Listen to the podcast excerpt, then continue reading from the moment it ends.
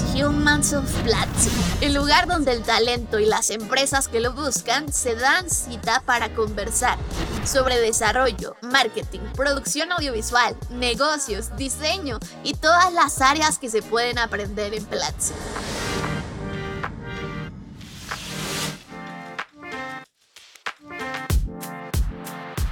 Bienvenidos o bienvenidas a Humans of Platzi. Este es el podcast donde contamos las historias de todos los que nunca paran de aprender. Hoy estoy muy feliz porque tengo un invitado súper especial. Él es Osvaldo Torres, es Community Manager, ha trabajado en cripto, ha trabajado con influencers y ha trabajado mucho con lo que tiene que ver con social media y todo lo que ocurre desde ahí. Osvaldo, ¿cómo estás? Cuéntame qué haces en un día a día, cómo es el día a día de un Community Manager. Eh, bueno, muy, es muy bien, muy emocionado de estar aquí. Eh, nada, el día a día es muy cambiante, la verdad, no, te puedo decir que hay tipo una rutina. Pero tienes razón, esos son los lugares más interesantes, los que cambian todos los días. E, es lo, es lo, más cool, es lo más cool, que literalmente cada día es una aventura nueva, una experiencia nueva y, y nada, más allá del típico levantarse, arreglarse, desayunar, y, bueno, gracias a Dios mi trabajo también eh, me permite, digamos, una dualidad entre remoto y presencial. Entonces, depende de qué metas, qué trabajos tengamos en el día, puedo trabajar desde casa o no. Tengo cosas que hacer, eh, que trabajar desde, desde mi computador o tenemos que salir a grabar, etcétera, editar y todo eso.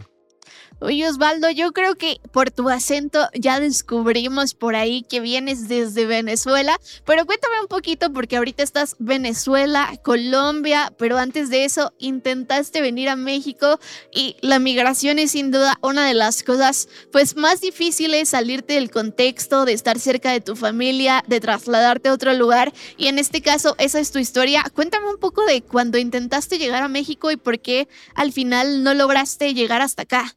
Sí, eh, en 2021, la verdad, la historia es un poquito eh, emocionante para mí porque en 2021 eh, mi familia y yo hicimos un, un sacrificio bastante importante para, entendiendo cómo estaba la situación en Venezuela y, y bueno, de, de, lo poco que digamos que se tenía en ese momento, gastamos lo que era el tiquete y todo eso para viajar a México porque teníamos unos amigos mexicanos y, el tema de migración para, para vivir en México no estaba tan difícil para, para, los venezolanos. Pero en esa época también comenzó la diáspora de personas que se querían ir a Estados Unidos, entonces nada, justo fue coincidió con la fecha con la que yo viajé y, nada, teniendo todos mis papeles en regla, la, la, la migración de, de, Cancún no me dejó entrar.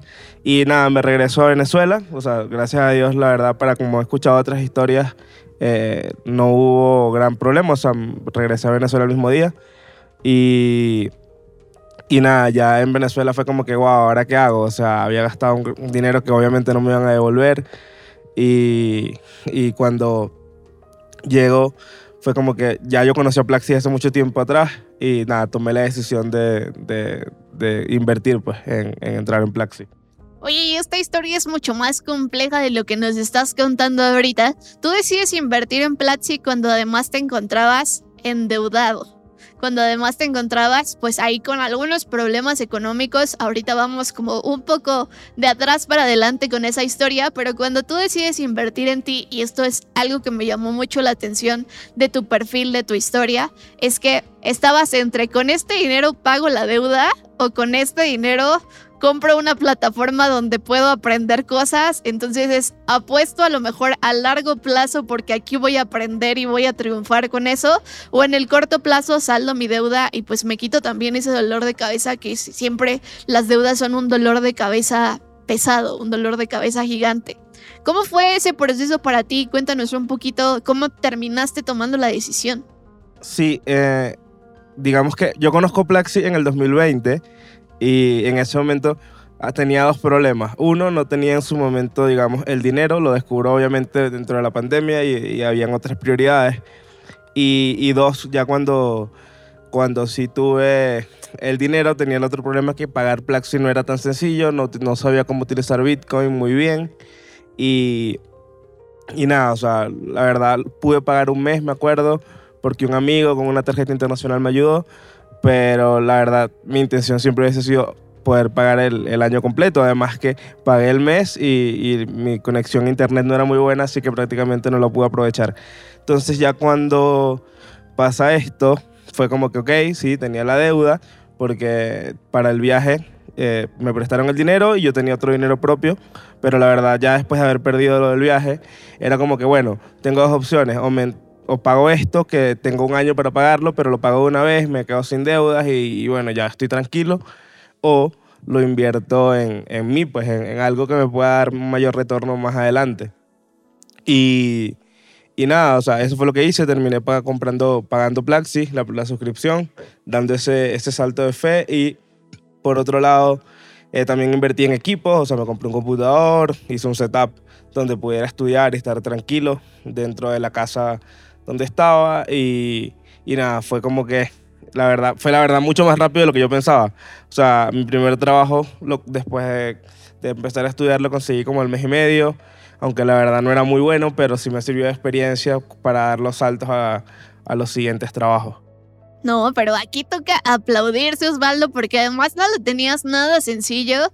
Y ahorita tú dijiste, después de un mes y medio, pues ya tenía un trabajo, pero un mes y medio dedicándole cuántas horas de estudio, porque a pesar de que un mes y medio puede parecer un tiempo corto, seguramente estuviste macheteándole, como diríamos en México, o sea, estuviste estudiando duro. Entonces, cuéntame un poco de cuántas horas le dedicabas a tu proceso de estudio en esos momentos. Sí, no, o sea, le dedicaba aproximadamente era como un trabajo, o sea, yo desde un primer momento lo tomé como que, ok, esto es lo que, lo que me toca hacer eh, ahora que estoy aquí, estoy tranquilo, digamos, eh, es como mi nueva realidad. Y fue tipo desde 8 de la mañana hasta el mediodía, descansaba, almorzaba y seguía hasta la tarde-noche. Eh, me acuerdo que mi mamá me decía, no por mal, sino como que ella pensaba que yo me estaba forzando para, para hacerlo. Yo no, o sea, lo hago porque me gusta primero y segundo porque me encanta aprender. Recuerdo que uno de los primeros cursos que hice eh, fue el de Sports Management de, Diego Pinzón, que la verdad yo soy amante del, deporte y, y, y, en lo personal sí quisiera más adelante, digamos, entrar en, en esa área, pero el mundo y la vida me fue llevando hacia cripto y Web3. Wow, pues tu historia sí parece como de película, así de ir subiendo adversidades y logrando pasar esas adversidades. Y le voy a meter un bloque más de dificultad, porque de verdad que admiro y me sorprende mucho tu historia.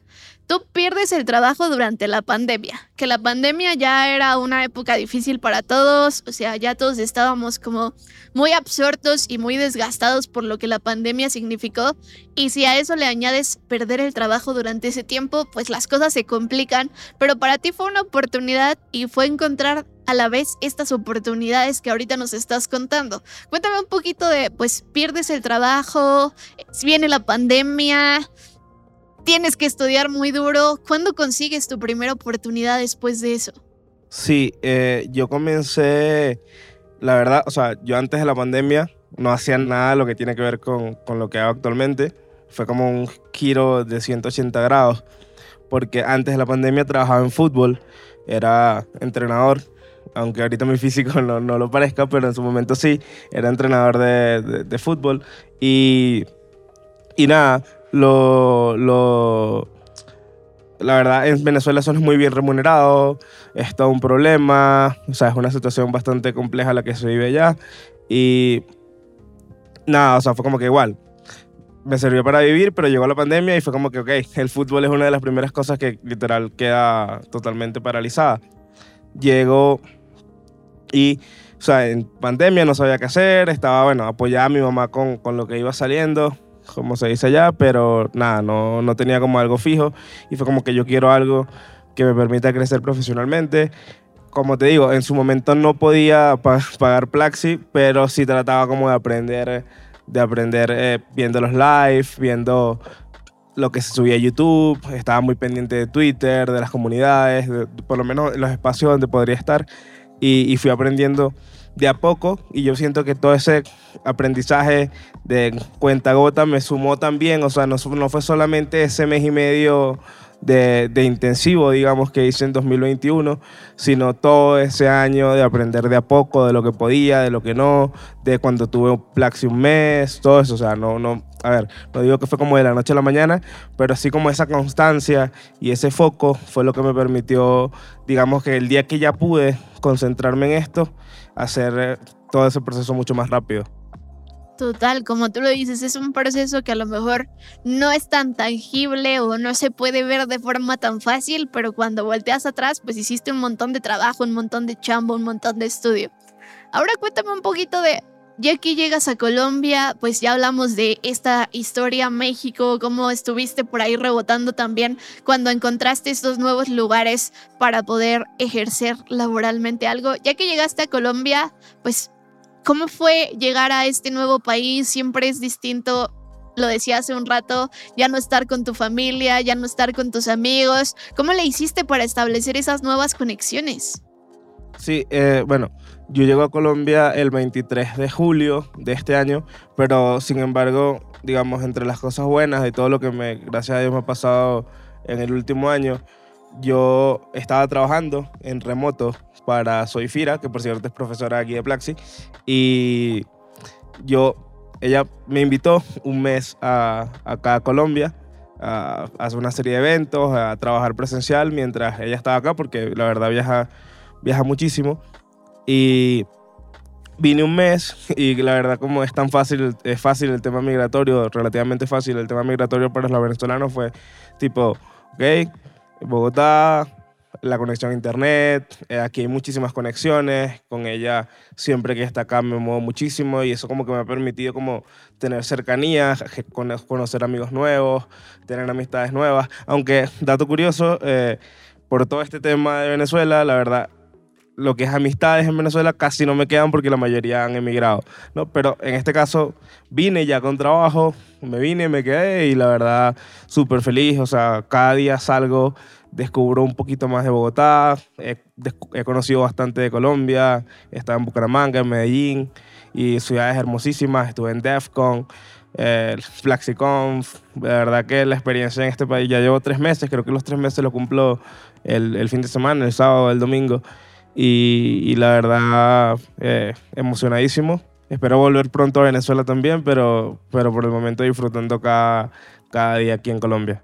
Wow, pues creo que has hecho todo lo que tenías que hacer, Osvaldo. La verdad es que creo que nos has dejado en tus anécdotas pues un montón de consejos que nos pueden servir desde estudiar duro, mantenerte constante, actualizado, actualizada, viendo las cosas que están sucediendo, la persistencia que has tenido y también pues este network del que nos estás hablando ahorita o esta red de contactos que tejiste allá y que ahora estás tejiendo aquí también y que llevas tres meses y ya nos hablaste de un montón de eventos, ya nos hablaste de personas que admiramos también mucho por acá como soy Fira, pues felicidades por esto. Y para cerrar un poquito esta historia inspiradora, tengo dos preguntas que siempre le hacemos a los estudiantes que vienen acá a Humans of Platzi. La primera es, si los cursos de Platzi se estuvieran quemando, hay un incendio de cursos, ¿cuál sería el curso que salvarías y por qué lo salvarías?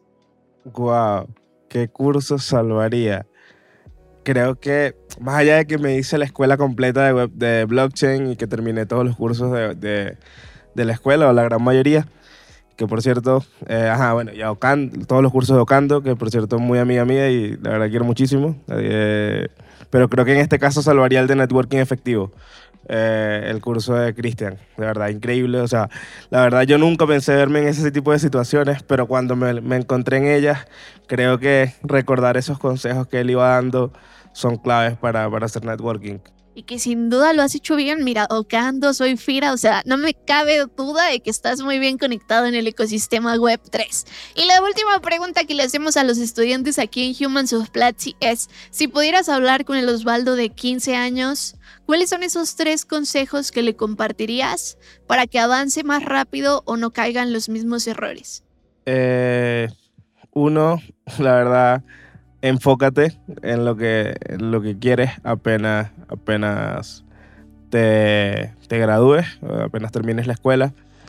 Eh, dos, eh, nunca pares de aprender. Y creo que el tercero sería no tengas miedo a lo que te dicen las personas de que sueñas muy alto, eh, piensa en algo más aterrizado a tu situación, etcétera. O sea, no, no, pares de, de, soñar. Qué bonitos consejos. Osvaldo, de verdad que qué historia tan inspiradora, tan llena de resiliencia y también de alcanzar las metas y no rendirse. Me encanta. Pues si te queremos seguir en redes sociales, para quienes no están viendo esto y solo lo están escuchando, ¿cómo te encontramos por ahí en Twitter, Instagram, en la red que nos quieras compartir? Eh, en Twitter, en Twitter, eh, Osvaldo Crypto. Osvaldo con W o S W A L D O, Osvaldo Crypto con Y en Twitter. Perfecto, pues por ahí podemos seguir la conversación contigo. Los invito y las invito a todas las personas que nos están escuchando a que nos compartan en Twitter cuál fue el consejo que más les gustó o el aprendizaje que se llevan de esta conversación. A mí me pueden encontrar en arroba y nos vemos en un siguiente episodio de Humans of Platzi.